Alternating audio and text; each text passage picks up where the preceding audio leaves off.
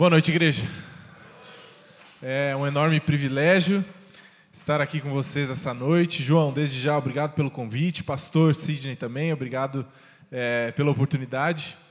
É sempre uma grande, um grande privilégio, ao mesmo tempo que é um grande desafio, é, abrir a palavra de Deus e, de alguma forma, juntos refletirmos e aprendermos dela é, algo aí que, que direcione a nossa vida, que mude o curso da nossa vida ou nos lembre de alguns conceitos importantes. Então, é, de novo, é um privilégio estar aqui com vocês. Eu espero que a gente tenha é, um tempo muito bom agora. É, se você tiver a sua Bíblia, você pode abri-la ou então o seu smartphone aí, acessar o seu aplicativo em 2 Timóteo. 2 a Timóteo, no capítulo 3. Versículos de 1 a 5. 2 Timóteo 3, versículos de 1 a 5. Depois a gente vai continuar nesse capítulo e lermos os versículos 14 a 17. A gente tem então, como o João já introduziu, é, achei muito interessante a proposta de uma igreja que se comunique com a atualidade, com um mundo que está em constante transformação. E ele me deixou uma pergunta uma pergunta que eu vou tentar com vocês responder essa noite. A pergunta é a seguinte: por que é importante nos preocuparmos com esta geração?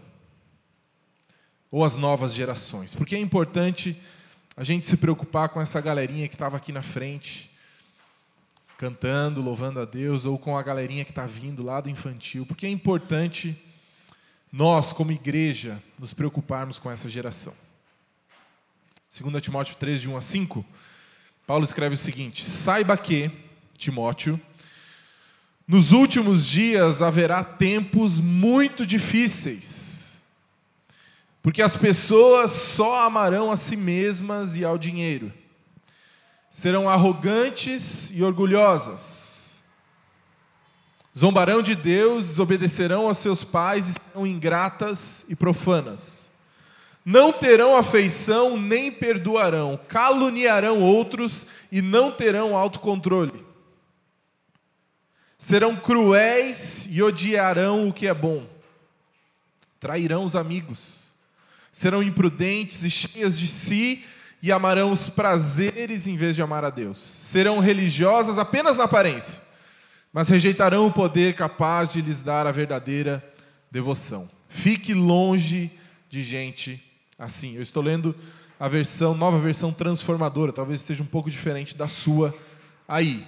Então, agora nos versículos 14 a 17, dando, dando um salto, a gente vai para o versículo 14. Você, porém, Timóteo, deve permanecer fiel àquilo que lhe foi ensinado. Sabe que é a verdade, pois conhece aqueles de quem aprendeu. Sabe que é a verdade, pois conhece aqueles de quem aprendeu. Desde a infância lhe foram ensinadas as sagradas escrituras, que lhe deram sabedoria para receber a salvação que vem pela fé em Cristo Jesus.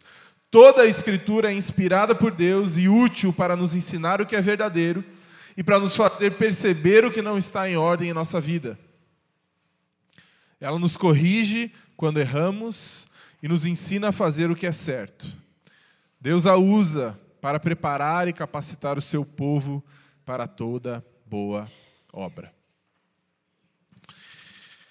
Conta a história que em mais ou menos 600 antes de Cristo, lá em Atenas, na Grécia, houve uma grande epidemia, uma grande doença avassaladora, impiedosa, tremenda. É tão grande essa doença, essa epidemia, que Conta a história que os atenienses, os moradores de Atenas, não tinham tempo suficiente de enterrar os seus próprios mortos. Tamanha velocidade com que as pessoas iam morrendo, mais ou menos por 600 a.C. Os atenienses, então, preocupados com essa epidemia, muito religiosos, pensaram então que algum deus, alguma divindade, algum ser divino do panteão grego deveria estar irado com eles, porque essa epidemia assolava toda Atenas, e muitos iam morrendo. Voltaram então aos seus estudos religiosos, foram de Deus por Deus do panteão grego, tentando descobrir qual deles é que estava irado, e não, não descobrindo, decidiram então oferecer sacrifícios a todos os deuses. Porque algum deles deve estar irado, então vamos agradar todos esses deuses, e então a epidemia finalmente cessará. Não tiveram sucesso nessa empreitada, a epidemia continuou avançando, os mortos continuavam sendo empilhados. E eles ouviram então falar de um carinha chamado Epimênides, que morava na ilha de Creta. E ouviram falar desse cara e que ele saberia o sacrifício correto que precisava ser feito para agradar o Deus que estava irado com Atenas, e aí finalmente a ira desse Deus cessaria e a epidemia finalmente passaria. Foram então, mandaram uma comitiva até Creta, atrás de Epimênides, encontraram ele, ele topou o desafio, viajou com eles de volta até Atenas e lá, em poucos dias, fez os sacrifícios que precisavam ser feitos e, de alguma forma, é, Jesus Cidência aí, debaixo da soberania de Deus, realmente essa epidemia foi diminuindo, foi diminuindo até que ela finalmente passou. Os atenienses, então, admirados com o poder desse Deus, quando Epimênides voltava para casa, a caminho da sua casa, eles tiveram uma conversa com ele e perguntaram: Epimênides, fale mais sobre esse Deus. Qual é o nome desse Deus que foi adorado? Porque ele não está no nosso panteão. A gente quer também continuar adorando ele. Qual é a vontade desse Deus, do que ele se agrada, como a gente se relaciona com ele, como a gente conhece dele, qual é a história desse Deus. E Epimênides não sabia dizer nada mais dos sacrifícios que ele havia feito, era tudo que ele sabia a respeito desse Deus. Essa história é revisitada depois, se você talvez está lembrando de alguma forma, de Atos 17, quando Paulo está em Atenas esperando seus companheiros de viagem, de missões, de missão. E ele está em Atenas então, e ele, preocupado em anunciar o evangelho ali também, encontra um altar ao Deus desconhecido. Esse altar havia sido construído na época em que essa epidemia assolou Atenas. E Paulo usa então desse altar ao Deus desconhecido para anunciar o evangelho, anunciar o Deus que eu e você conhecemos. Mas esse altar havia sido abandonado. Esse Deus que não se sabia o nome, não sabia do que ele se agradava, não sabia sua vontade, não sabia suas características, logo foi finalmente esquecido e abandonado. O Deus desconhecido. Por falta de conhecimento desse Deus, logo ele foi esquecido e abandonado. Tentando responder à pergunta do porquê é importante eu e você nos preocuparmos com essa geração. É importante nos preocuparmos com eles, porque no futuro eles serão aqueles que conhecerão o nosso Deus verdadeiramente e, a, e o apresentarão a outros. É importante hoje nos preocuparmos com essa geração, porque no futuro eles serão aqueles sentados aqui nesses bancos, vivendo a sua vida, nessa cidade poderão apresentar o Deus que eu e você conhecemos a outros. Nesses dias difíceis que virão, que lemos em Timóteo, eles serão a referência de Deus, sal e luz na terra. Se eu e você nos comprometermos a apresentar a esse Deus que conhecemos a eles. Um Deus que não é conhecido, logo será abandonado. Um Deus que não é conhecido, logo será abandonado. E se eu e você formos honestos nessa noite, a gente pode admitir que quando falamos do conhecimento de Deus, do nosso Deus, o Deus verdadeiro, vivemos momentos delicados, não é mesmo? Basta você ligar a sua televisão qualquer dia da semana, em qualquer horário, você vai encontrar alguma alguma distorção, para não usar alguma outra palavra daquilo que eu e você sabemos ser a verdade revelada na palavra de Deus. Conhecimento a respeito do nosso Deus tem sido dia a dia distorcido. E se eu e você não nos levantarmos, nosso Deus verdadeiro será também esquecido. Podemos conhecer a Deus por meio da palavra dele. Foi a palavra, foi por meio da palavra de Deus que ele escolheu se revelar a mim e a você. É verdade que podemos de alguma forma conhecer a Deus por meio daquilo que na teologia vão chamar de revelação geral, que é basicamente a natureza. Vocês estão aqui em Santos, vocês sabem o poder do mar, o poder da natureza, e de alguma forma isso revela o poder de Deus, a grandeza de Deus, quem Deus é, mas não de forma tão específica quanto a palavra de Deus. A palavra de Deus é o meio pelo qual podemos, eu e você, conhecermos a esse Deus, certo? E aí, eu e você temos basicamente dois problemas. O primeiro problema, quando falamos a respeito do conhecimento de Deus, é a nossa, a minha e a sua falta de comprometimento com a palavra de Deus. Eu não estou aqui para apontar o dedo para ninguém, mas é porque eu olho para a minha vida e eu percebo também uma falta de comprometimento com o meu estudo bíblico. É verdade que.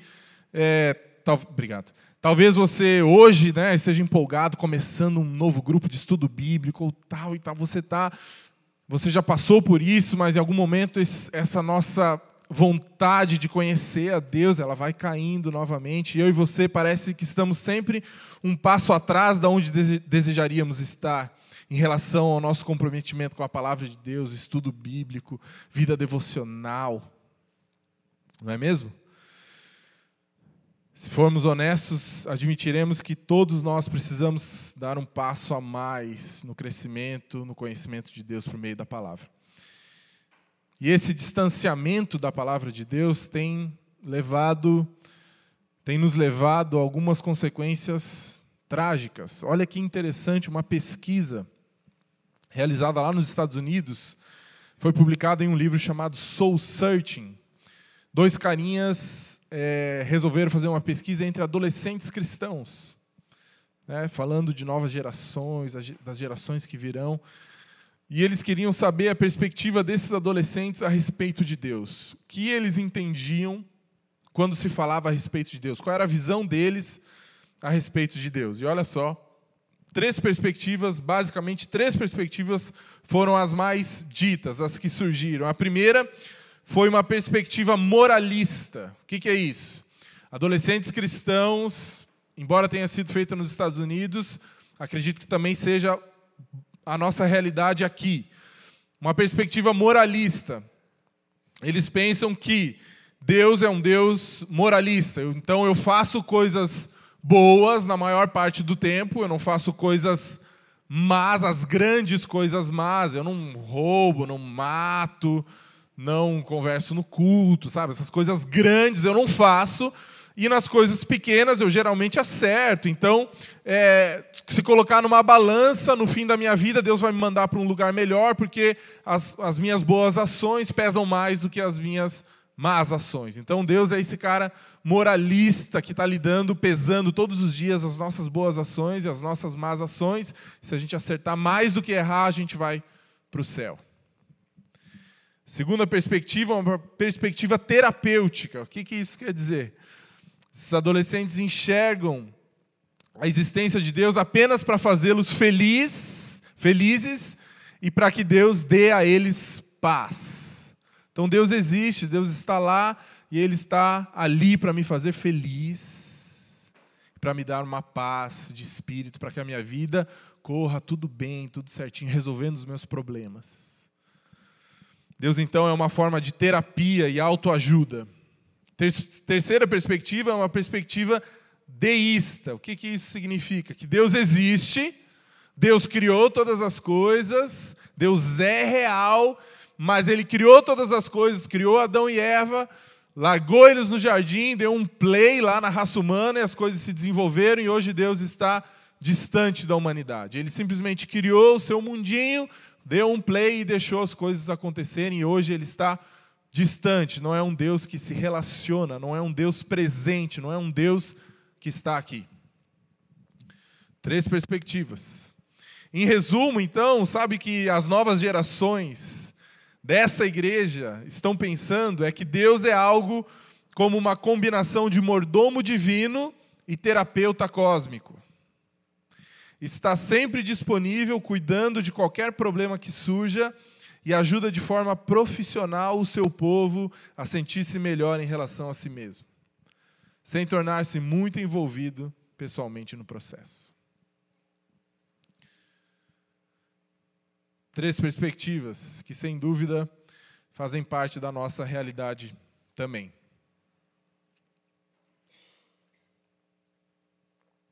Quando nos distanciamos da palavra de Deus, esse tipo de perspectivas vão aparecendo. E a segunda, o segundo problema que temos quando nos distanciamos da palavra de Deus é que vamos, por falta de parâmetros, criando um Deus conforme a nossa imagem e a nossa semelhança.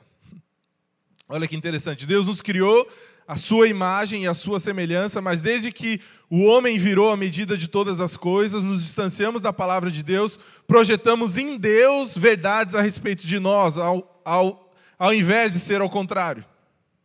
E vamos criando, quando nos distanciamos da palavra de Deus, da verdade revelada, onde ele se revela verdadeiramente, vamos colocando suposições nele a partir de perspectivas que são reais a respeito de nós. Olha que interessante. Então, a verdade é que Deus é completamente diferente de mim, de você. Deus é infinitamente maior do que nós.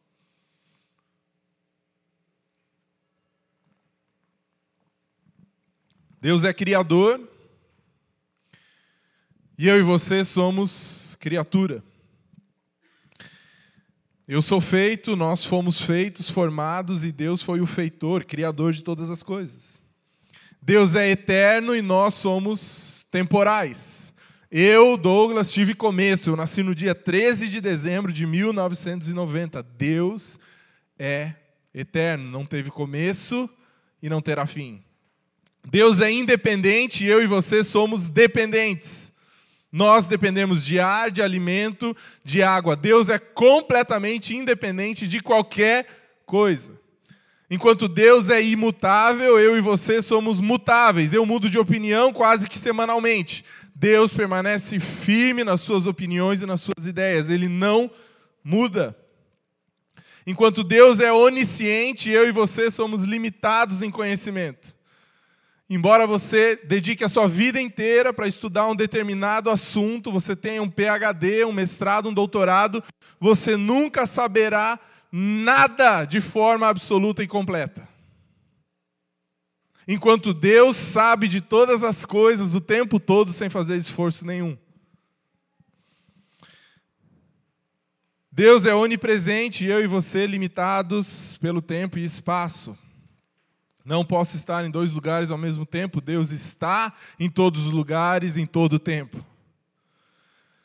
Enquanto Deus é onipotente, eu e você somos limitados em poder. Eu não posso correr na velocidade que eu desejo, nem levantar qualquer peso que eu deseje. Deus pode todas as coisas e nada é muito difícil para Ele. Desculpe.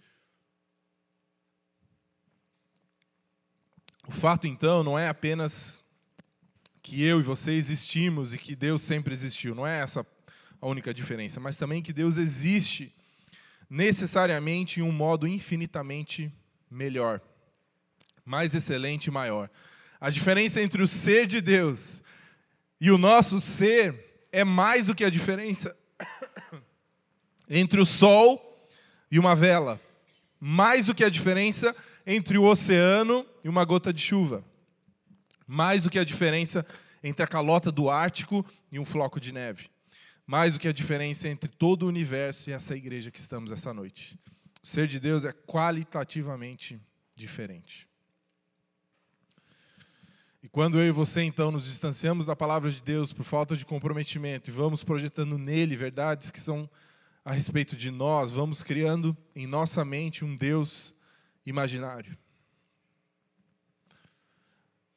Um Deus que, na verdade, está distante daquele que realmente existe, aquele que realmente é revelado nas Escrituras.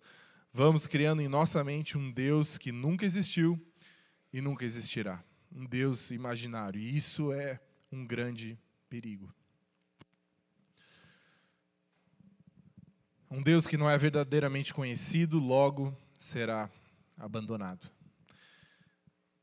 Então, por que é importante? Eu queria usar um exemplo para exemplificar, exemplo para exemplificar, ótimo, né? Do porquê a gente precisa então se preocupar com essa geração. Eu queria que você abrisse sua Bíblia agora em Lamentações.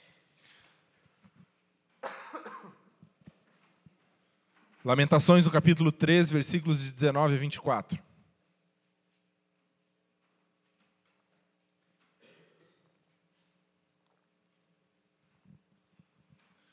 Lamentações, no capítulo 3, versículos de 19 a 24.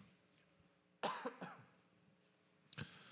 palavra de Deus diz o seguinte: Como é amargo recordar o meu sofrimento e meu desamparo. Isso é Jeremias falando, escrevendo, né? Lembro-me sempre desses dias terríveis enquanto lamento a minha perda. Ainda ouso, porém, ter esperança quando me recordo disto. O amor do Senhor não tem fim suas misericórdias são inesgotáveis, grande é a sua fidelidade. Suas misericórdias se renovam cada manhã. Digo a mim mesmo: o Senhor é minha porção, por isso esperarei nele. O livro de Lamentações, ele é escrito por Jeremias como se ele olhasse de um monte, de um alto monte, a cidade de Jerusalém completamente destruída. Lamentações são realmente lamentações de Jeremias vendo os inimigos invadirem Jerusalém, dizimando o povo, cercando a cidade, deixando o povo faminto. E a cidade agora está em ruínas, então Jeremias, de um alto monte, olha para essa cidade, faz um raio-x dessa cidade e lamenta que antes Jerusalém, com tanta glória, está nesse estado. Isso aconteceu por causa da desobediência do povo, foi disciplina de Deus para o povo de Israel. E veja só como estava a situação de Jerusalém, Lamentações 4, versículos de 1 a 10. Lamentações 4, de 1 a 10. Como o ouro perdeu o seu brilho, até o ouro mais puro ficou embaçado, as pedras sagradas estão espalhadas pelas ruas. Vejam como os filhos preciosos de Sião, que valem seu peso em ouro puro, são tratados como vasos de barro feitos por um oleiro qualquer. Até os chacais amamentam seus filhotes, mas meu povo não age assim. Como as avestruzes no deserto, ignora cruelmente o clamor de seus filhos. Veja o estado agora de Jerusalém. A língua seca dos bebês gruda no céu da boca, por causa da sede. As crianças imploram por um pedaço de pão, mas ninguém as atende. Os que antes comiam as comidas mais finas, agora morrem de fome nas ruas. Os que antes vestiam roupas da melhor qualidade, agora reviram os montes de lixo. A culpa de meu povo é maior do que a de Sodoma, que foi destruída de repente. E ninguém ofereceu ajuda. Nossos príncipes eram radiantes de saúde, mais brilhantes que a neve, mais brancos do que o leite. Seu rosto era rosado como rubis e sua aparência como safiras. Agora, porém, seu rosto está mais escuro que fuligem. Ninguém os reconhece nas ruas. Sua pele está pegada aos ossos, seca como madeira. Os que morreram pela espada foram mais felizes que os que morrem de inanição. Famintos defiam por falta de alimento dos campos. Mulheres de bom coração cozinharam os próprios filhos. Elas os comeram para sobreviver ao cerco. É um relato forte e triste a respeito de Jerusalém. Tamanha fome, tamanha sede, tamanha destruição. E em meio a tudo isso, esse carinha chamado Jeremias se levanta e disse aquilo que lemos lá no versículo 3 ou no versículo 2. O amor do Senhor não tem fim. Suas misericórdias são inesgotáveis. Grande é a sua fidelidade. A diferença que fez na vida de Jeremias, mesmo passando por tamanha tribulação, tamanha destruição, foi que ele conhecia Deus verdadeiramente. Tanto conhecia que ele cita três atributos de Deus: o seu amor, a sua misericórdia e a sua fidelidade. O que vai fazer diferença na vida das novas gerações que virão e passarão por momentos mais difíceis do que os nossos, vai ser se eles conhecem a Deus verdadeiramente ou não.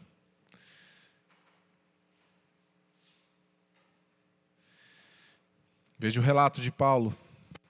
Porque as pessoas só amarão a si mesmas e ao dinheiro, serão arrogantes e orgulhosas, zombarão de Deus, desobedecerão aos seus pais e serão ingratas e profanas, não terão afeição nem perdoarão. Caluniarão outros e não terão autocontrole. Serão cruéis e odiarão o que é bom. Trairão os amigos, serão imprudentes, cheios de si e amarão os prazeres em vez de amar a Deus.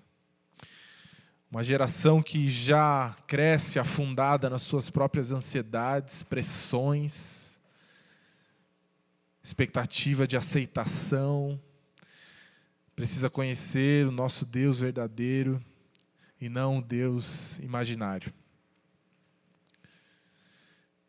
E a pergunta para mim e para você nessa noite é como que eu e você podemos então, na prática, ajudar essa nova geração. Será que Deus nos colocou aqui Muitos de vocês cresceram na igreja, têm aprendido tanto a respeito de Deus. Será que isso vai e passa e morre com você? Ou será que Deus tem te chamado a fazer uma diferença na vida de pessoas que estão perto de você e principalmente da nova geração que está vindo?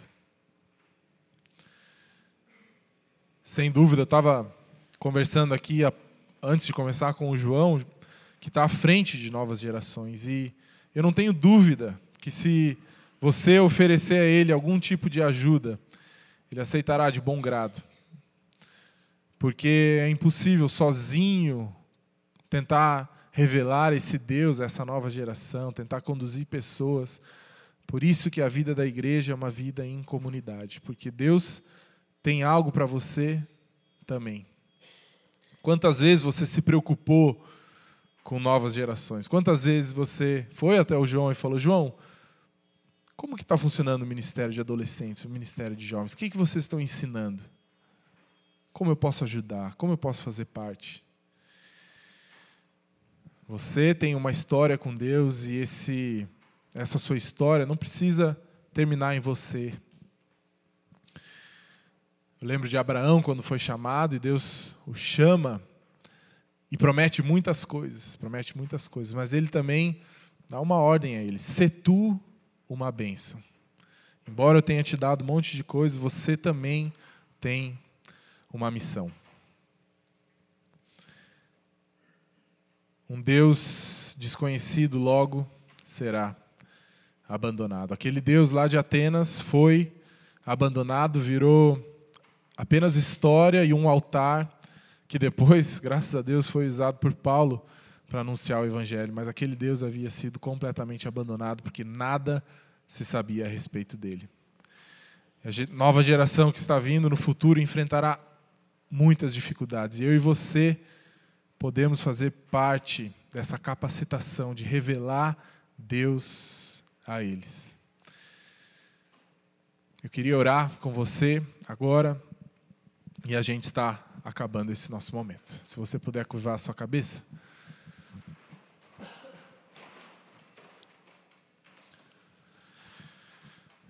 Santo Deus, obrigado pela tua palavra.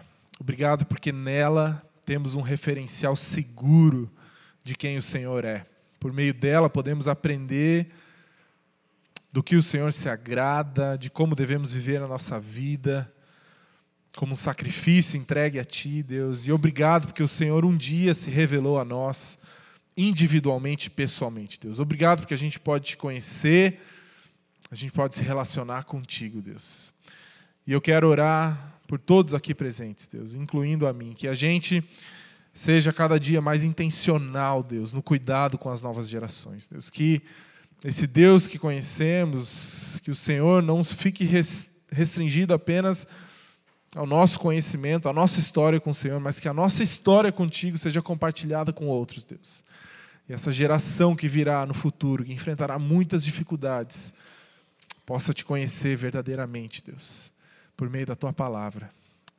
A gente ora, Deus, para que eles tenham um relacionamento seguro contigo, Deus. E que o Senhor nos use nesse processo, Deus. Eu oro por essa igreja para que cada dia mais cada um aqui entenda a sua parte no reino de Deus e nessa comunidade, Deus. Assim eu oro, agradecido por esse tempo, em nome de Jesus, amém e amém.